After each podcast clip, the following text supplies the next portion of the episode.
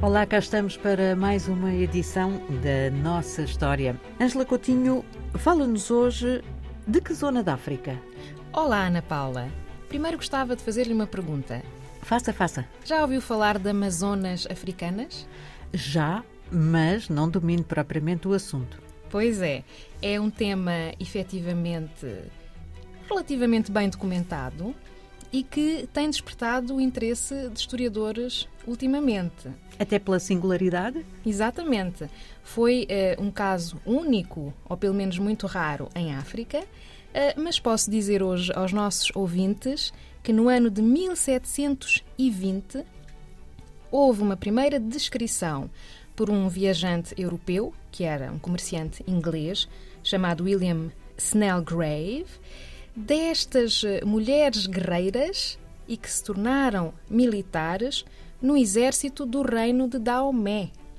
Em 1720, William Snellgrave viu estas senhoras a exercerem as funções de guarda real no palácio do rei de Daomé. Mais tarde, alguns outros viajantes também as descreveram a participar em paradas militares, a quando das eh, festividades religiosas anuais eh, deste reino. É de facto eh, um facto curioso na história da África e que surpreendia até os próprios exércitos africanos. Temos de ir ao século XVII, que é quando se julga que foi fundado este reino, cuja capital se chamava Abomey, o reino do Daomé corresponde hoje em dia mais ou menos ao sudeste do Togo. Bom, estas Amazonas, assim chamadas Amazonas africanas, eh, como referência ao mito grego das, das guerreiras Amazonas, foram derrotadas pelo exército francês em 1893. E afinal de contas, quem eram elas e o que faziam? Bom, descobriu-se que, logo a quando da fundação deste reino, havia entre os caçadores de elefantes mulheres caçadoras. Também participavam na caça ao elefante. Quando se constituiu o reino, o rei achou que seria de interesse integrá-las na polícia. E mais tarde passaram a integrar a Guarda Real, a ponto de o rei do Daomé passar a dada altura a ser guardado diretamente só por mulheres. Tenho tantos porquês aqui a saltar na minha cabeça, mas se calhar as fontes não permitem ir eh, muito profundo aos eh, porquês e como é que essas coisas aconteceram. Exatamente. Estou a tentar explicar o que se sabe até agora e que li no Oxford Research Encyclopedia of African History, é? uma entrada uh, recente neste dicionário que cruza diversos estudos. A dada altura, no século XIX, houve um rei que decidiu criar uma unidade do exército constituída só por mulheres.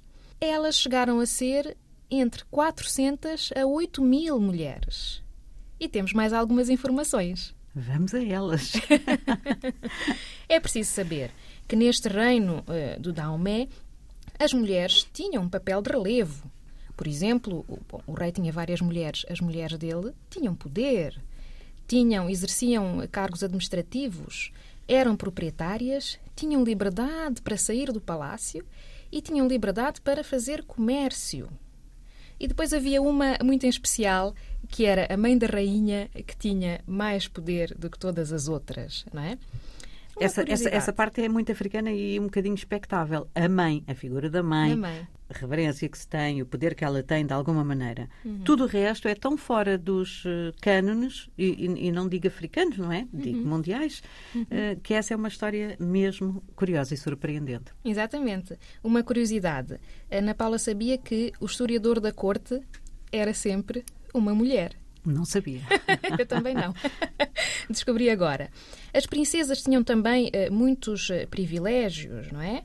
E então uh, vamos centrar-nos aqui na vida destas mulheres combatentes. Elas viviam todas no palácio.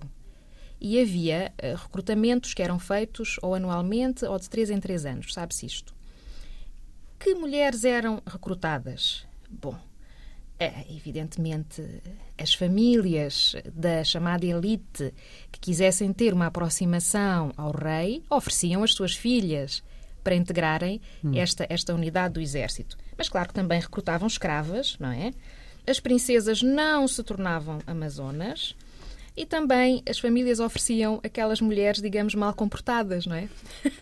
A rebeldia tem sempre os seus custos altos. Exatamente. Ora, estas amazonas, efetivamente, tinham de ser devotas ao rei. E para isso havia um pacto de sangue. Hum? Elas uh, tinham de permanecer solteiras, não podiam casar nem ter filhos. E havia algumas exceções. Na verdade, as que se distinguissem em batalhas poderiam casar-se como recompensa.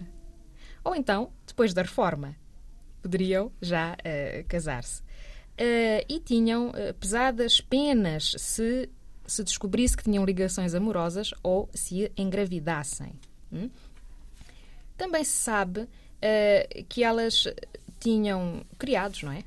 Portanto, elas viviam no palácio e havia homens que cozinhavam para elas. Elas, quando saíam à rua, tinham eh, uma escrava que anunciava a sua chegada, hum, com guizos, um, e tinham uh, carregadores que as acompanhavam aos campos de batalha e levavam as suas armas.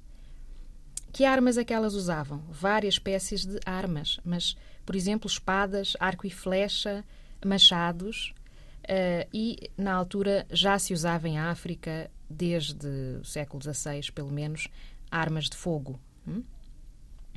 As Amazonas usavam uniformes. Havia cores diferentes de acordo com as unidades. Uh, tinham penteados também, que eram uniformizados. Usavam emblemas e muitos ornamentos, colares, brincos, eh, coroas, anéis, amuletos, pulseiras, guizos, etc. Usavam nas paradas militares também um, um, uniformes especiais, mais coloridos, mais, não é? mais brilhantes, uh, nas paradas militares uh, que eram uh, anuais. A farda de gala. Era uma farda de gala. Elas combatiam com os homens. Nos campos de batalha, elas avançavam em torno do rei. Portanto, esta era a sua principal função, era proteger o rei mas também tinham um treino militar idêntico ao dos homens.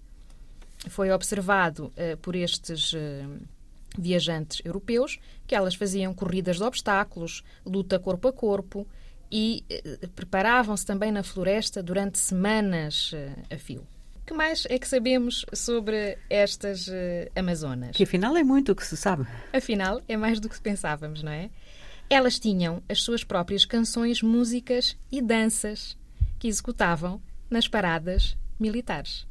Que história bonita que nos trouxe hoje, Ângela. Uma curiosidade da nossa história de África.